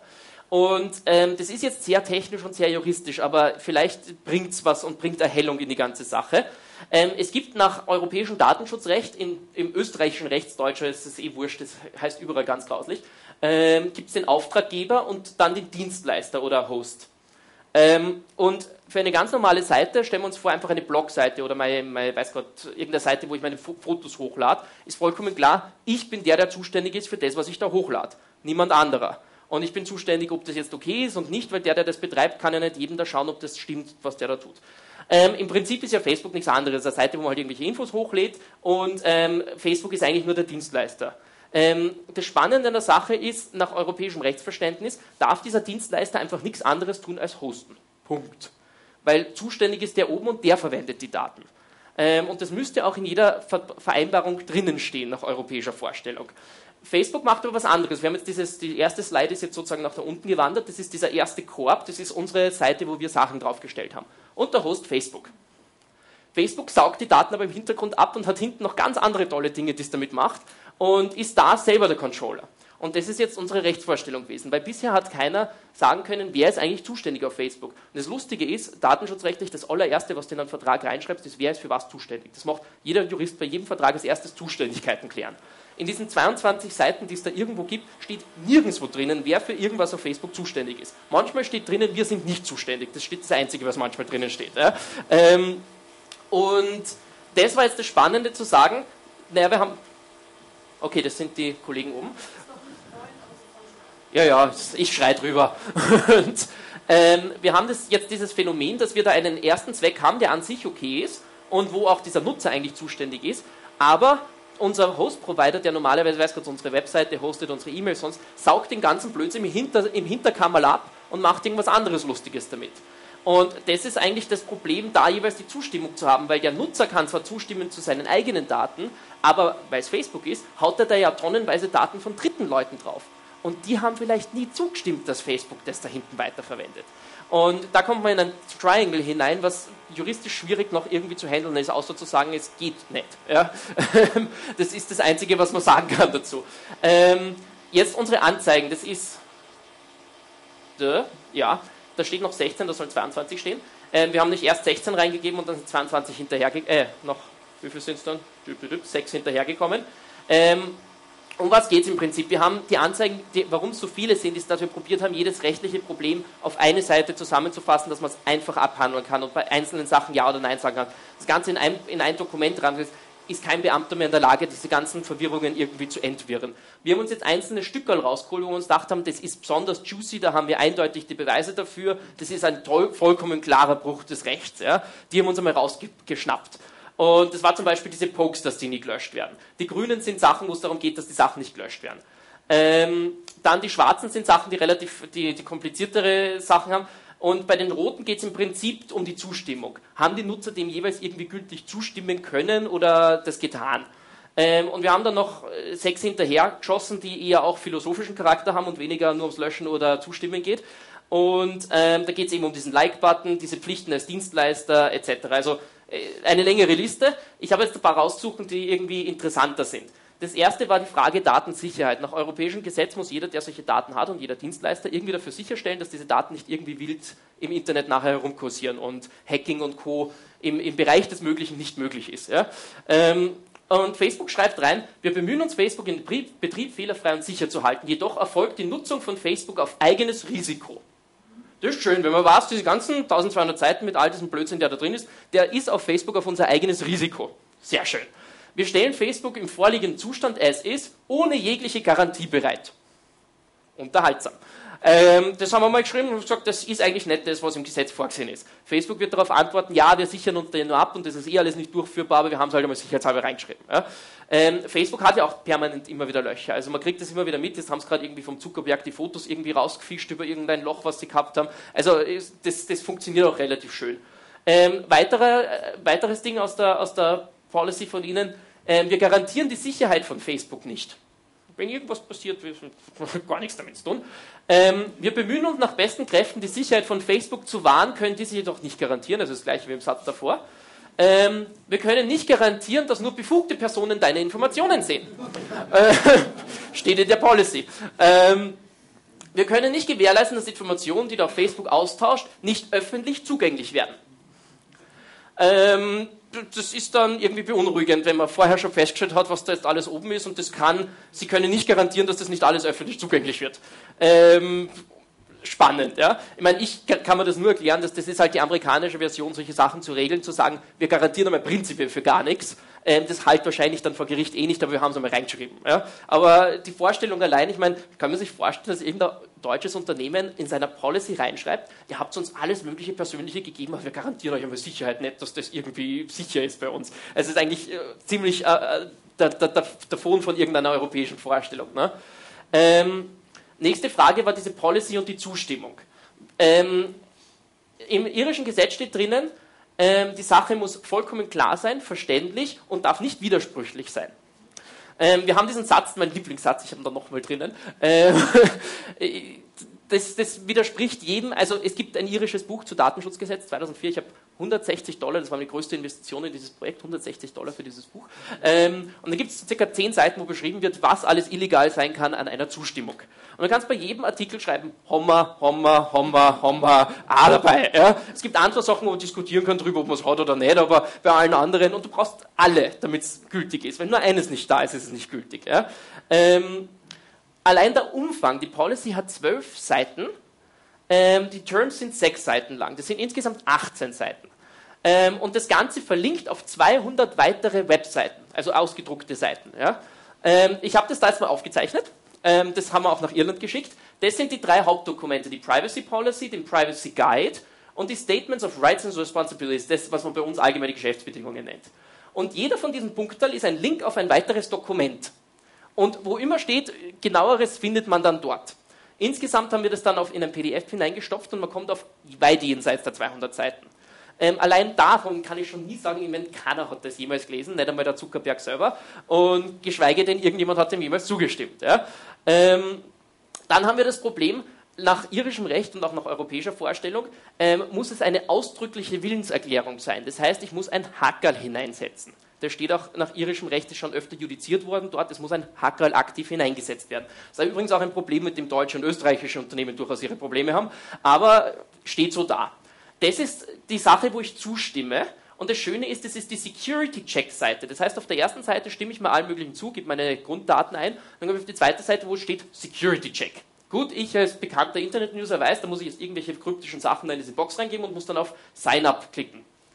Und wenn man ganz klein schaut, steht hier unten, by clicking sign up, you um, indicate that you have read and agreed to the terms and conditions and privacy policy. Ähm, einer der Grundsachen ist, es muss einmal über dem Button stehen, weil man arbeitet Sachen von oben nach unten durch und wenn man dann da klickt, liest man tendenziell drunter nicht. Zweitens fehlt da irgendwie überhaupt etwas, was größer ist. Dann haben wir uns das genauer angeschaut, diese Box sozusagen, dieses Interaktionsfeld. Ähm, dann haben wir festgestellt, naja, alles mit dem der Nutzer interagieren soll, ist einmal schwarz-weiß oder überhaupt farbig. Ähm, alles andere ist in irgendwelchen Grautönen gehalten. Ähm, wer schon ein bisschen so Internet programmiert hat, ist das genau das, wie man Nutzer über Seiten führt, dass man halt sie sofort Blickrichtung dorthin bringt, wo sie was machen sollen. Und alles andere graut man eher, damit man dort nichts macht. Ja? Das kennt man auch so von Amazon und Co., wo das, wo sie wollen, dass man klickt, ist ein gelber Button und das andere ist irgendwie weiß oder grau oder irgendwie unscheinbar. Ähm, genau das gleiche haben wir da auch. Und dann haben wir noch festgestellt, dass der Hintergrund auch dünkler wird nach unten und oben ist er hell und oben dafür der Text dunkel ist und unten der Text hell. Das Ganze gibt einen, diesen Kontrastunterschied, wenn man es direkt nebeneinander macht. Einfach nur von hier nach da, diese paar Zentimeter am Bildschirm. Ja? Also allein davon ist das Auge schon mal wieder abgelenkt, da wahnsinnig viel zu machen. Dann haben wir uns gedacht, naja, Schriftgrößen. Vielleicht haben wir da wenigstens irgendwie Erfolg. Und es gibt da alle möglichen verschiedenen, verschiedenen Schrift... Ah, funktioniert mein. Mein Punkt ist weg. Das Leben ist so hart. Wurscht, auf jeden Fall, es gibt verschiedene Schriftgrößen und wir sehen, das Allerkleinste von dem Ganzen ist dieses Ding da unten. Ja, also sie haben sozusagen alles gemacht, was man irgendwie machen kann, dass der halt keiner das genauso mitbekommt, dass man da gerade zugestimmt hat. Ähm, das heißt, haben wir ein ernsthaftes Problem, weil das ganze Ding geht gar nicht mehr. Okay, eine Sekunde, ich habe ganz toll noch eine Maus dabei. Stecken wir da jetzt schnell dran. Tü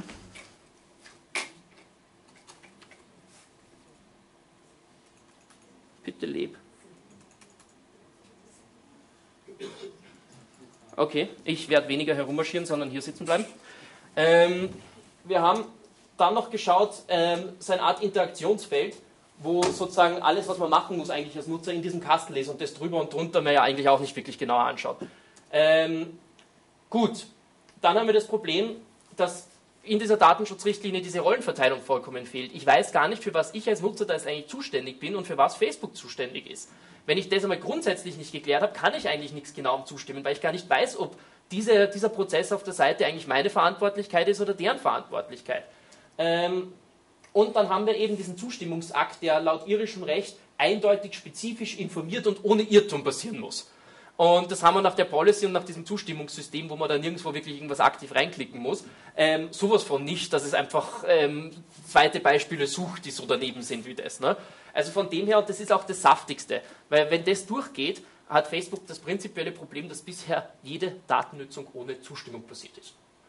Und das heißt im Prinzip, dass sie eigentlich alles, was bisher passiert ist, wieder rückgängig machen müssen, nachträgliche Zustimmungen einholen müssen von Leuten, die alle nicht mehr auf Facebook sind und im Prinzip, ähm, gerade bei denen, die nicht mehr sind, endgültig alles löschen müssen, geschweige denn Leute, die diese nachträgliche Zustimmung nicht gibt, die müssen dann auch das alles, also das wäre sehr spannend, das rückabzuwickeln, viel Spaß dabei. Ich gehe auch nicht davon aus, dass die irische Behörde dem zustimmt. Ähm, rechtlich gesehen ist es ein 99,999% Ja. Also nach allem, was man irgendwie weiß, was die bisher judiziert haben und was im Gesetz steht, ja. Das Problem ist, das ist praktisch undurchführbar. Also wenn man sagt, diese 80 Millionen, äh, diese 800 Millionen Leute haben eigentlich nie zugestimmt dem ganzen Ding, ähm, das, das, abzuwickeln ist juristisch un unmöglich. Ja? Ähm, das wird spannend, was man da macht. Ja, also da wird man wahrscheinlich eingehen und sagen, ja, wir haben zwar Gesetz und ihr habt dem eigentlich widersprochen, aber wir können das nicht mehr rückabwickeln. Ja. Also das, da bin ich schon sehr gespannt, was die tun. Ähm, dann haben wir diese Schattenprofile, das habe ich zuerst schon erklärt, ähm, kurz noch länger. Äh, Facebook kriegt nicht nur die Daten, die wir da online reinklopfen, sondern eben über das iPhone. Da gibt es diese iPhone-App und da gibt es dieses tolle Ding, wo man synchronisieren kann. Und das ist ganz toll, weil dann kriegt man auf seinem iPhone die ganzen Fotos von seinen Freunden und die sind dann direkt drauf und das schaut dann vom Bildschirm runter, wenn man da mit denen telefoniert. Und ähm, wenn man da seine Freunde synchronisiert, muss man folgenden Text zustimmen. Und da steht unterm Strich drinnen, bitte stell sicher, dass deine Freunde mit der Nutzung deiner Daten einverstanden sind. Oh ja, ähm, jetzt haben sie in ihrem iPhone so 300 Leute drinnen und haben natürlich angefangen durchzutelefonieren. Ne? Schorschi und Seppi angerufen und so weiter und so fort. Und erst nachdem haben sie dann da auf Zustimmen gedrückt. Ja? Ähm, und Facebook sagt natürlich, naja, der hat das gemacht und der hat ja gesagt, alle haben zugestimmt. Ja, wir dürfen ja. Ähm, das sind halt die Sachen, wie sie es machen. Das Problem ist, diese Zustimmung ist natürlich ungültig, wenn es nicht die einzelne Person zustimmt. Ich kann, man nicht, ich kann nicht sagen, Herr in der ersten Reihe ist, ich habe wahnsinnig viele Daten von Ihnen und ich gebe es jetzt der Dame nebenan und ich stimme einfach zu für ihn, das passt schon. Ja? Das ist vollkommen jenseitig, aber so macht Facebook. Und das ist auch das Spannende gewesen in der Diskussion mit den Facebook-Mitarbeitern, dass die zwar das europäische Recht schon kennen, ja? sie vertreten nur eine andere Rechtsansicht. Also was sie machen ist, sie nehmen das Gesetz, interpretieren es um und sagen, naja, und das Uminterpretierte halten wir uns eh. Ähm, das ist sozusagen ihre interne Argumentationsstruktur. Äh, weil man muss ja seine Mitarbeiter auch erst einmal verkaufen, warum man das da alles tut. Ne? Ähm, gut, was gibt es noch? Hm? Irgendwie funktioniert das mit dem Computer nicht so, wie ich das da will. Da, da, da, da, da. Dann haben wir die Suchfunktion, also wer schon mal draufgekommen ist, wenn man einen Freund gesucht hat, und ich habe das schon gehabt, auf einmal poppt bei mir aus, auf Facebook ein Freund aus den USA an, mit dem ich nicht in der gleichen Schule war, nichts zu tun gehabt habe, gar nichts. Ja? Und, ähm, aber wir sind befreundet. Die sehen auf einmal als Freundvorschlag, haben natürlich geaddet, haben gefragt, wie kommst du dahin? Ja, ich habe dich gestern gesucht und ich war mir dann aber nicht sicher, ob vom, vom Rot, ob das du bist oder nicht, und deswegen habe ich dich erst einmal nicht geaddet. Facebook speichert also diese Suchen und dieses Wen hat wer schon mal auf Facebook gesucht und nimmt es rein und schlägt dann anderen Leuten vor, doch in die andere Richtung die Freundschaft aufzubauen. Also sowas, da kriegen wir noch rein. dann gibt es noch dieses E-Mail importieren. Also ähm, in Deutschland ist es GMX und Web.de, die irgendwie mit Facebook eine Kooperation haben. Und wenn du dort ähm, Nutzer bist, kannst du deinen Adressbuch direkt auf Facebook importieren, beziehungsweise sonst musst du es halt über eine Datei machen. Das heißt, über das kriegt eben Facebook diese Schattenprofilinfos. Das war von dem, was ich zuerst auch schon geredet habe. Und das ist eh das Bekannte, das ist jetzt gerade ungünstig. Ähm, und genau das haben wir eben auch in einer Anzeige verbaut, wo wir gesagt haben, diese 300 Leute in dem iPhone haben nie zugestimmt, sind aber trotzdem alle drinnen. Ne? Ähm, ähm, dann haben wir noch die Anwendungen. Ähm, wer Facebook kennt, weiß, da gibt es ganz, ganz, ganz tolle Anwendungen, ohne denen das Leben nur halb so schön wäre. Ähm, meine Lieblingsanwendung ist die Glücksnuss, wo dann, das ist praktisch wie beim Chinesen das Glückscookie, wo dann irgendwie steht, heute wird ein schöner Tag, was weiß ich. Gut, ähm, das Problem ist, Facebook ist in sich eine geschlossene Plattform und da sind die Daten im Prinzip drinnen. Und im, im Standard-Ding passiert da jetzt auch nicht so viel, wenn wir jetzt einmal davon ausgehen, dass ihre Sicherheitssachen doch besser sind, als wie sie selber in, ihrer, in ihren Bedingungen schreiben. Ähm, das Problem ist, dass es diese Anwendungen gibt. Und diese Anwendungen sind von einer dritten Firma oder von irgendeiner dritten Privatperson. Und stellen wir uns jetzt einmal vor, dieses, der, der Pinke da oben ist, weiß Gott, äh, sag mal in China. Ja? Der sitzt dort in China und macht seine Anwendungen und die Anwendung heißt, jeden Tag ein tolles Auto gewinnen. Und wir haben natürlich in unseren 200 Freunden mindestens einen Glaub, äh, Leichtgläubigen drinnen, der sagt, jeden Tag Auto gewinnen, super, da sind wir dabei, Anwendung installiert. Ähm, das Problem von diesen Anwendungen ist, dass sie nicht nur auf die Daten des einzelnen Nutzers zugreifen, der die Anwendung installiert hat, sondern dieser Nutzer zustimmen kann, dass alle Daten, die ich von seinen Freunden, die er sehen kann, auch an die Anwendung weitergeleitet wird. Das ist in Wirklichkeit meiner Meinung nach derzeit das größte Loch in Facebook. Ähm, ihr, jeder hat irgendeinen Freund, der auf irgendeine depperte Anwendung, und da gibt es tausende davon, ähm, schon irgendwann einmal draufgeklickt hat. Und diese, alle diese Daten wandern weiter an diesen App-Betreiber. Ähm, und die Grunddaten, die immer weitergehen, sind Name, Geschlecht, ID-Nummer und alle öffentlichen Infos. Das heißt, da kann, ich, da kann auch, wenn der Freund nix, nicht positiv irgendwas sagt, wird das schon mal prinzipiell übertragen.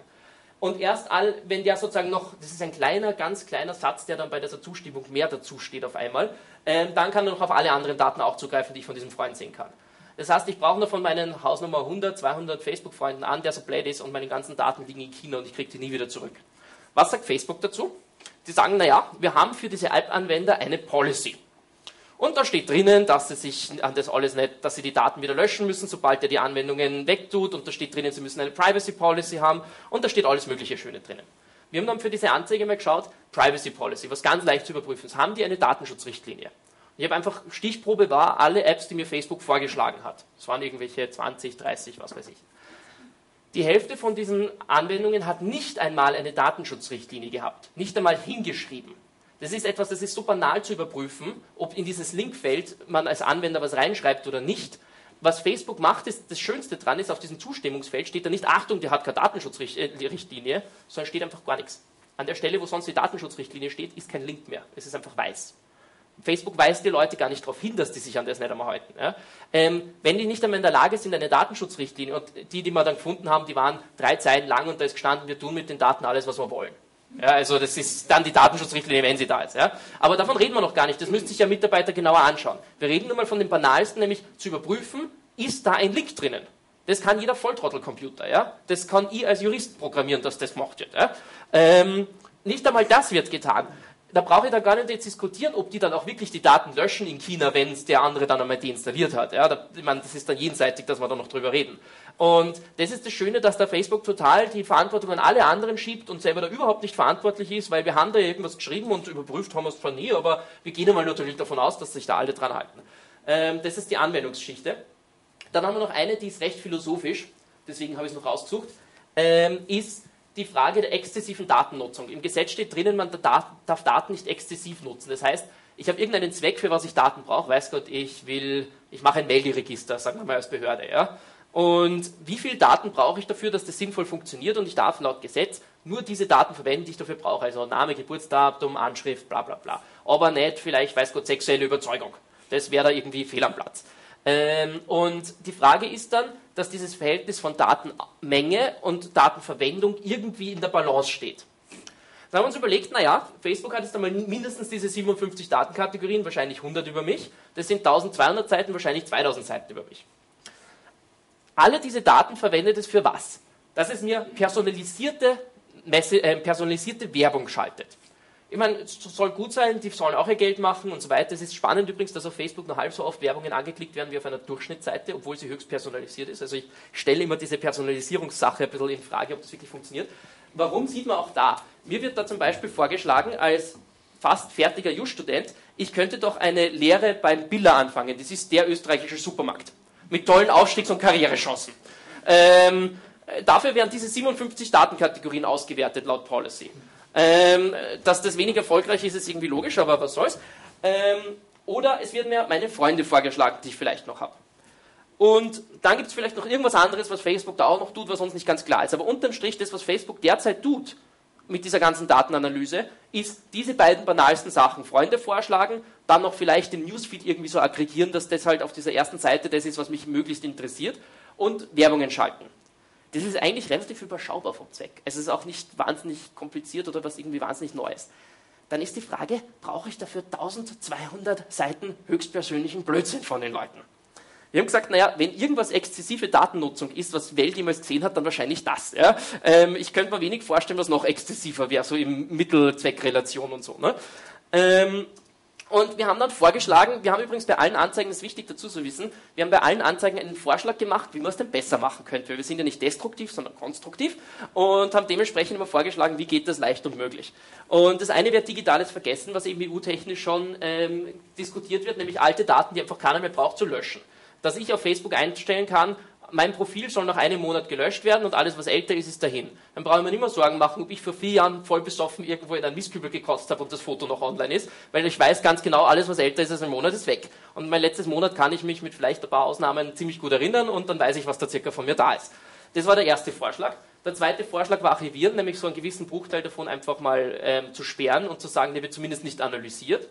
Und ähm, das ist sozusagen ähnlich, geht auch diese limitierte Analyse. Man sagt, die werden zwar nicht gesperrt, aber Facebook muss sich endlich entscheiden, was von diesem Datenmüll verwende ich eigentlich für meine eigenen Zwecke, für diesen Sekundärzweck. Wenn man sich zuerst erinnert an diese erste Seite, zweite Seite, diesen Strom von der ersten Seite in den zweiten einfach irgendwo zusammen zu limitieren auf das, was wirklich relevant ist. Und alles andere ist dann wirklich nur noch des Nutzers. Ähm, Wäre eigentlich sozusagen das, was die logische Konsequenz ist aus der Gesetzeslage. Ja? Ähm, schauen wir mal, was die Iren dazu sagen. Ähm, letzte Anzeige, die ich noch zeigen will, ganz kurz, die Frage Opt-out, Opt-in. Äh, europäisches Gesetz sagt aktives Zustimmen, das ist übersetzt das, was man Opt-in nennt. Das heißt, Hackerl aktiv reinsetzen und nicht Hackerl rausnehmen. Facebook macht permanent genau das andere und sie machen auch permanent neue Funktionen, die sie automatisch aktivieren. Man muss dann als Nutzer irgendwie draufkommen, dass es eine neue Funktion gibt, muss dann da wir durch irgendwelche Menüs durchhauen. Und was zum Beispiel Leute, die mein Mutteralter ist 65, die findet das nie, die hat ja gar keine Ahnung, was, de, was irgendwelche Untermenüs sind und so weiter. Ja? Ähm, und das ist das Grundproblem, dass wir keine aktive Zustimmung haben, sondern ein permanentes Nein sagen auf Facebook. Und wenn ich nicht immer permanent Nein, Nein und Nein sage, ähm, dann passiert halt nichts. Ja? Facebook macht das übrigens auch bei diesen Daten von Drittpersonen, also von Personen, wo man zuerst gesagt haben, E-Mails importieren, sagen sie, rechtfertigen sie sich damit. Wir haben eine ganz gut versteckte Seite, wo ich dann aktiv Nein sagen kann. Und dann löschen wir auch diese E-Mails von den Leuten raus. Das Lustige ist bloß, das gilt nur für den Moment. Das heißt, wenn morgen mein E-Mail wieder importiert wird, ist es wieder zurück drinnen. Das heißt, ich muss bei Facebook jeden Tag einmal Nein sagen, dass ich als Nichtnutzer auch ganz sicher bin, dass ich jetzt diesen Tag nicht drinnen bin. Ja? Ähm, das ist, wenn wir uns vorstellen, das würden alle, weiß Gott, wie viele Unternehmen gibt es in Deutschland, wahrscheinlich ein paar Millionen, alle so machen, dann hat man gewisse Arbeit als Einzelbürger, wenn man permanent Nein sagen muss. Ne? Ähm, Facebook geht davon aus, wir haben die Zeit. Und deshalb noch eine Anzeige, dass man eben dieses, dieses Opt-in, Opt-out endlich wegbringt. Ähm, das geht jetzt zu weit, weil das ist noch ein ganz anderes Ding und ich hoffe, ich bin soweit durch. Jetzt einfach trinken.